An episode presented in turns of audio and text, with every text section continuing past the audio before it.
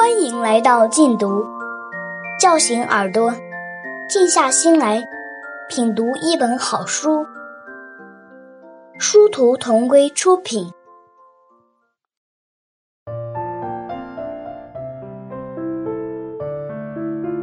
大家好，我是静读殊途同归的一二。从今天起，我将再次和大家分享哈佛女孩刘亦婷。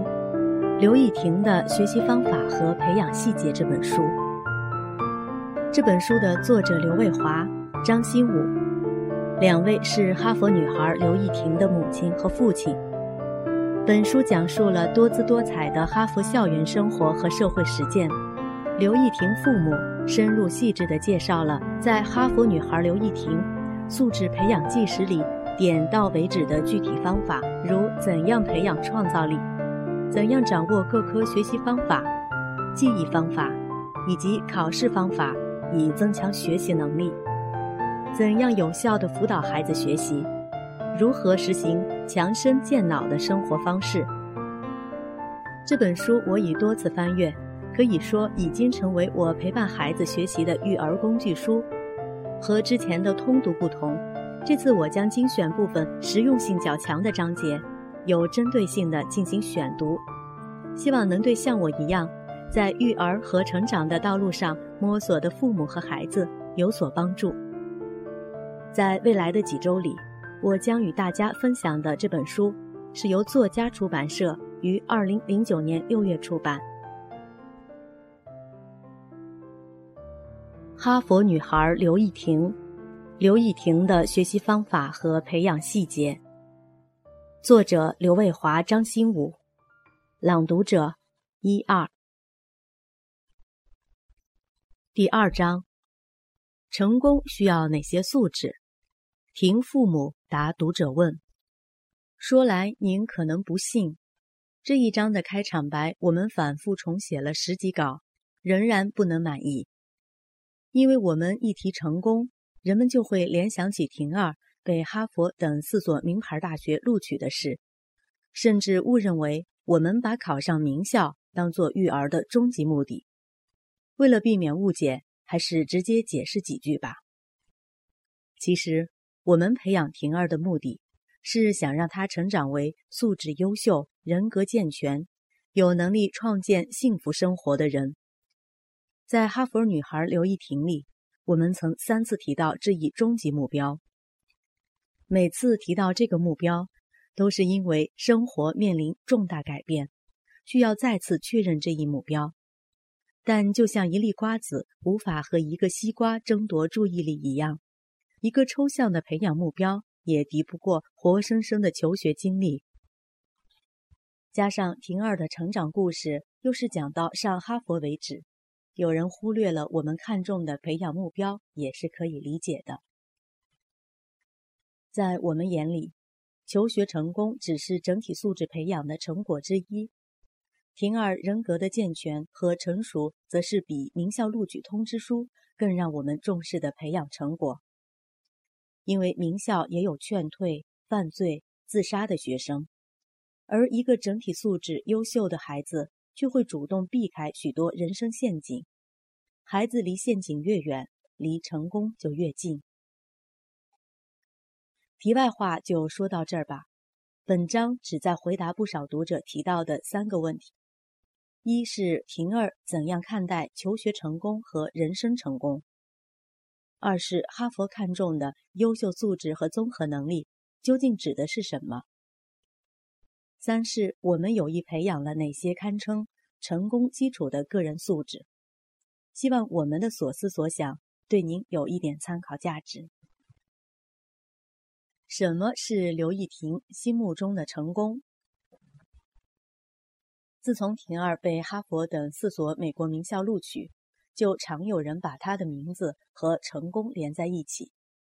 有人说考上名校就是成功，有人说考上名校算什么成功，也有人说现在成功不等于将来成功。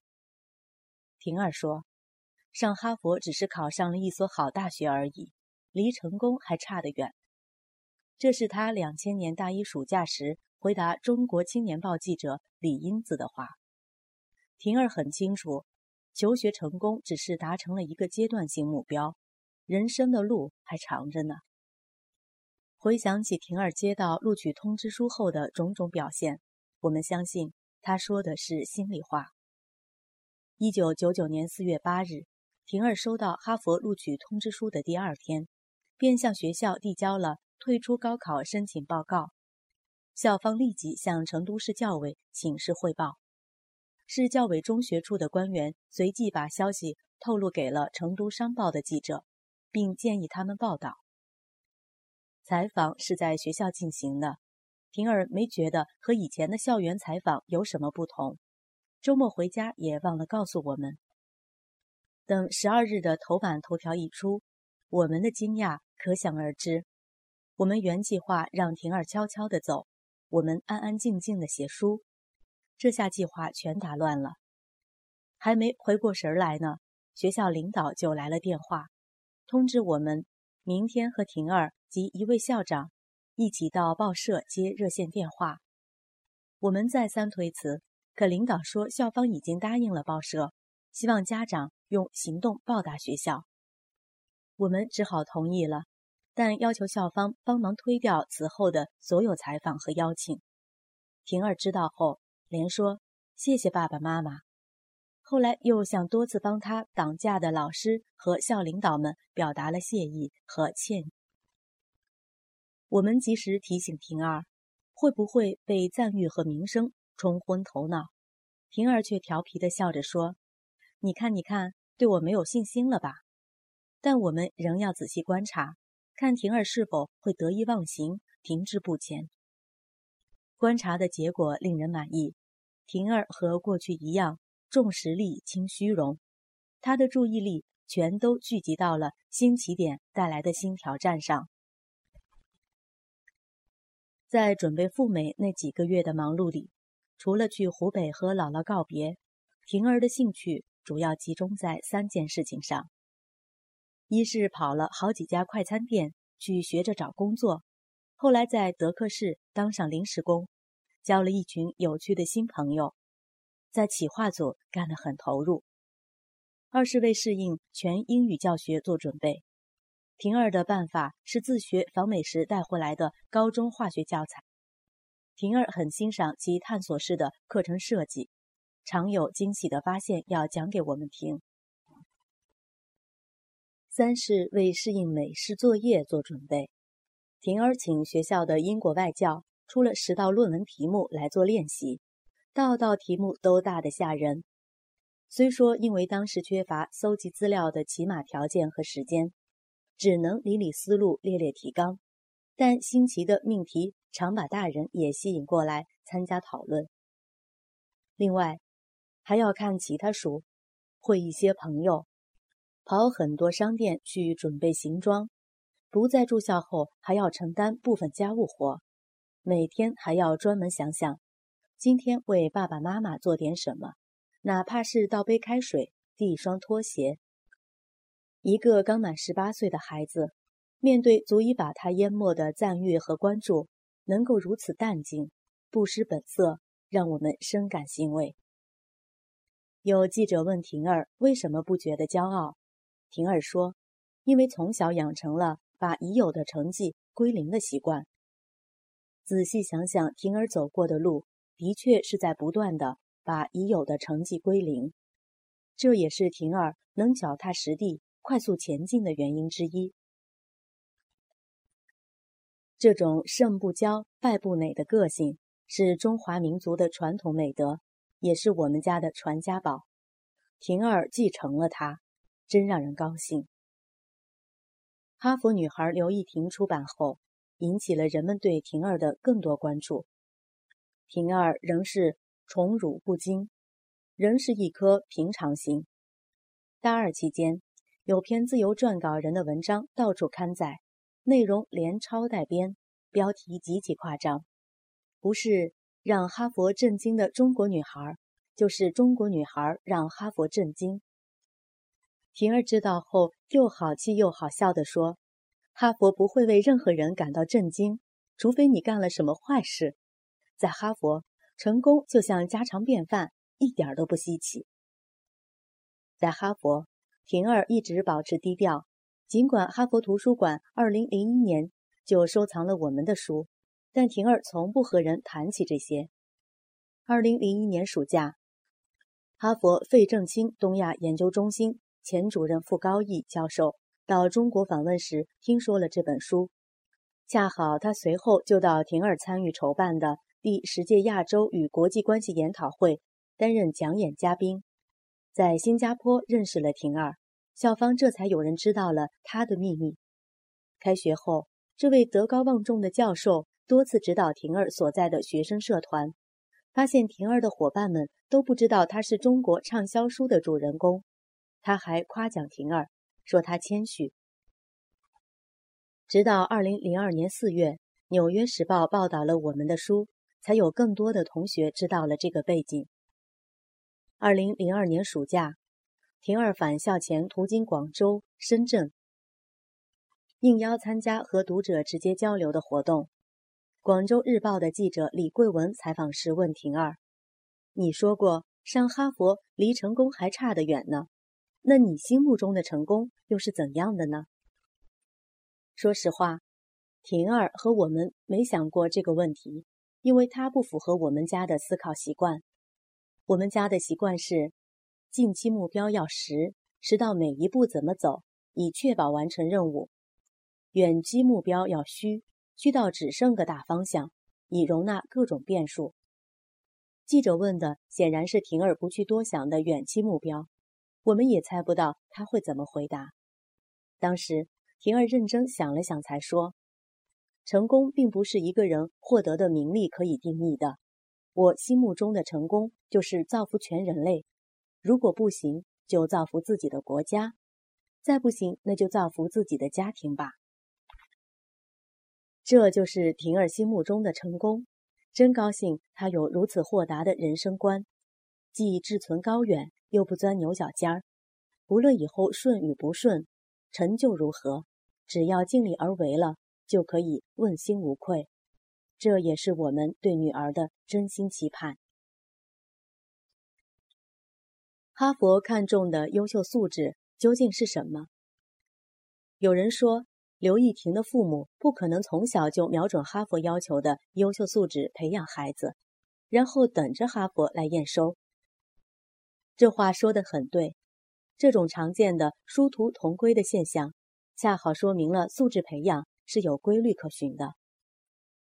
在婷儿十七岁之前，我们只是在按自己的研究心得优化对婷儿的教育，根本没考虑过高中阶段申请全奖留美读本科，更不知道哈佛对学生有什么要求。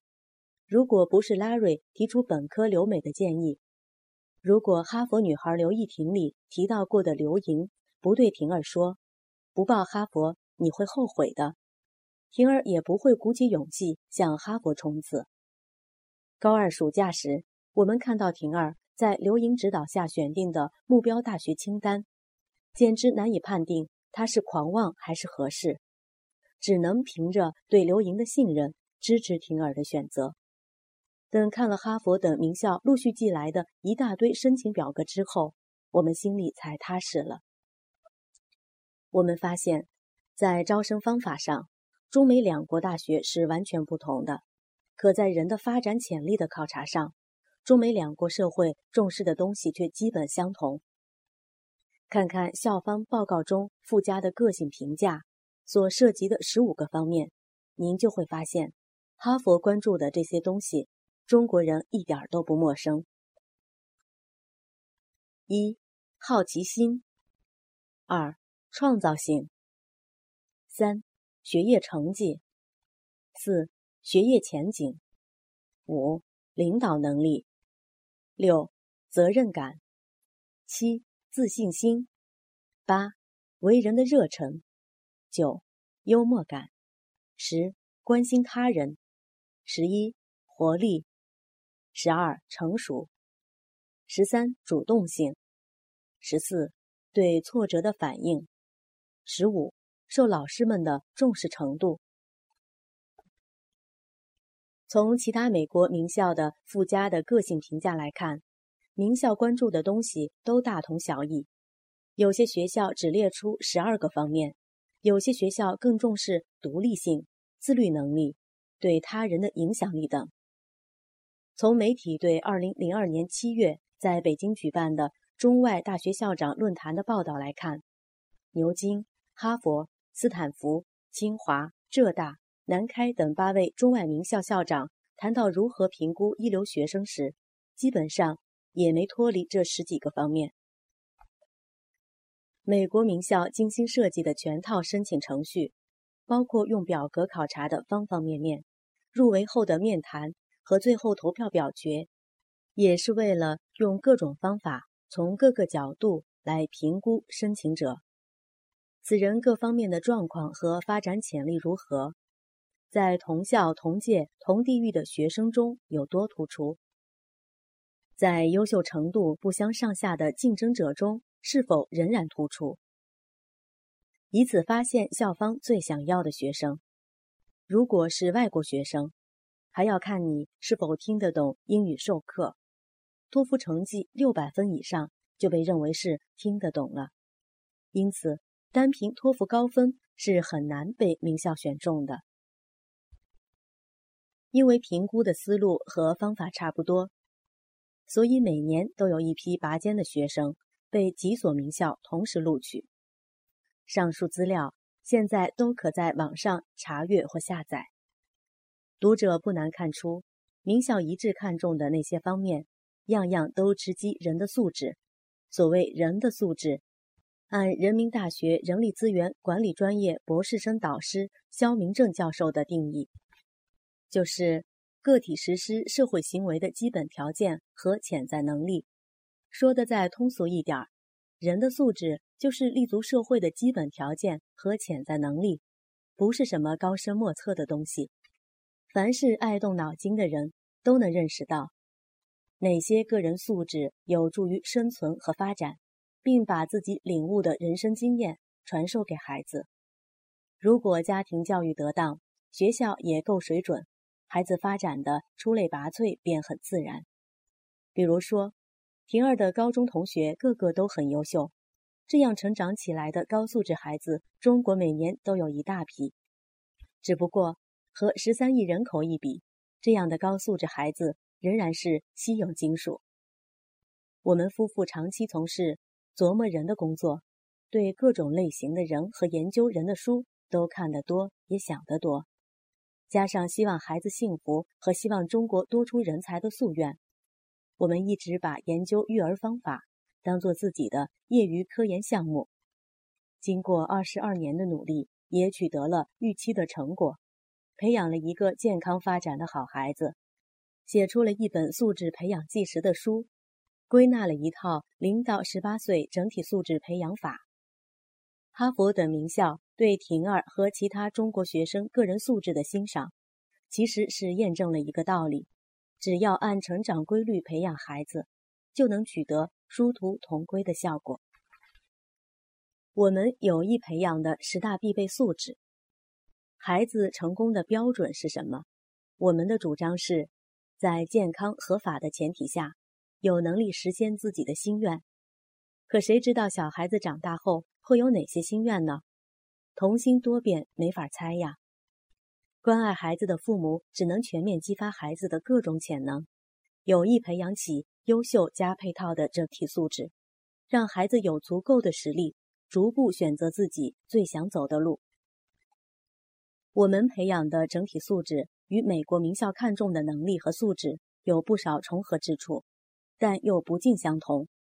因为招生考察具有某种验收成果、选拔人才的意味，我们培养孩子则是从零开始，让各种能力和好品质从无到有，从少到多，从弱到强，需要更多基本建设性质的内容。我们所说的优秀加配套的整体素质，可以分解为相辅相成的十个方面。为易懂易记，我们把这十大素质编成了优秀素质三十字诀：身体好、头脑灵、性格优、兴趣多、情感美、知识广，品德正，能力强，后劲足，发挥佳。前五项是零到六岁培养重点，后五项是六到十八岁培养重点。我们认为，只要拥有这十大素质，孩子就拥有了成功的基础。现将这十大素质的内涵及其培养途径简介如下：身体好，肢体灵活，精力充沛，免疫力强，很少生病等。培养途径：优生优育，科学的生活方式。营养保健、体育锻炼等。头脑灵，反应灵敏，观察细致，理解准确，记忆清晰，联想丰富，表达流畅，思维活跃，思考深入，善于综合，善于质疑，善于创新等。培养途径：一、适度胎教；二、早期开发多元智能；三、从小见多识广；四。勤学习、勤实践。五、单项智能训练及综合训练等。性格优，开朗快乐、积极进取、诚实自信、勤劳独立、善良勇敢、负责守信、意志坚强、心态宽容、刚柔并济、动静有序等。培养途径：一、婴儿期及时而亲切的照料。形成良好的亲子依恋，为心理健康奠定基础。二、条件反射成行为，行为训练成习惯，习惯积累成性格。三、环境耳濡目染，长辈言传身教等。兴趣多，好奇心强，求知欲旺盛，爱观察，爱提问，爱学习，爱尝试，爱思考，爱操作，爱挑战，爱创新等。培养途径。丰富的信息刺激，大人的情绪感染和赏识激励，爱与成功的快乐体验，造福社会的强烈动机等。情感美，爱自然，爱家乡，爱祖国，爱艺术，爱创造，爱生命，爱亲友，爱和平，爱人类等。培养途径：情绪感染，感情交流，行为体验，艺术实践，审美鉴赏，赏识激励等。知识广，基础宽厚，结构合理，文理皆优，一专多能，适应面宽，综合性强等。培养途径：阅读起步早，动手实践多，博览群书加学业训练加大量实验加社会实践等。品德正，懂法守法，不走邪路，尊重规则，崇尚双赢，理想远大，道德高尚。关心弱小，保护环境，热爱团队，亲和力强，自尊自爱，敬业守信等。培养途径：遵守约定，体验奖惩，赏识激励，讲故事树榜样，分析案例，讲解和学习法律法规等。能力强，拥有相对完备的能力体系。一、适应能力类。模仿能力、自理能力、自律能力、自学能力、反省能力、应试能力、抗干扰能力、具诱惑能力、自立能力、交际能力、团队协作能力等。二、创新能力类：发现问题和解决问题的能力、分析判断能力、联想发挥能力、组织领导能力、整体规划能力、自我调整能力。主动行动能力、深入研究能力等。培养途径：明确目标，反复实践，化整为零，缺啥补啥，专项训练，化难为易，经常总结，赏识激励等。后劲足：视野开阔，目标明确，思路清晰，意志坚定，会自我管理，善于计划，善于行动，能自主发展、可持续发展等。培养途径：重视整体素质培养，获得强大的自主发展内驱力，经常寻找现有素质体系的短板，扬长补短，提高整体水平，增强发展后劲。发挥佳：一、竞技状态良好，心理平衡，乐观自信，精神饱满，水平稳定；二、能在涉足期间的实践活动中正常发挥，如学习、竞赛、应试、研究、创造、制作、发明、发现、管理、策划、推广、营销、领导、组织等。三、可持续发展能力强，具体体现在积极补充和更新知识，自我完善道德，善于总结经验教训，善于利用资源和挖掘资源，善于集思广益，不断创新，事业发达，婚姻美满，家庭和睦，子女优秀等。培养途径：一、熟能生巧，艺高人胆大；二、勤于实践，敢于拼搏；三、习惯于主动出击；四、不自满，不停步；五、重视情感教育和教子方法等。婷儿零到十八岁的素质培养，大体就是从上述十个方面进行的。二零零一年十月，在为接受《文汇报》记者纽毅的采访。什么才是素质教育做准备时，我们查到一条资料：一九九零年在北京召开的面向二十一世纪教育国际研讨会上，中外学者为二十一世纪的人才设计了由七个方面组成的素质结构：一、积极进取，具有开拓精神；二、具有崇高的道德品质和对人类的责任感；三、在剧烈的变化和竞争中有较强的适应能力。四有宽厚扎实的基础知识和基本技能。五学会学习，适应科学技术领域的综合化。六有个性，有多种多样特长。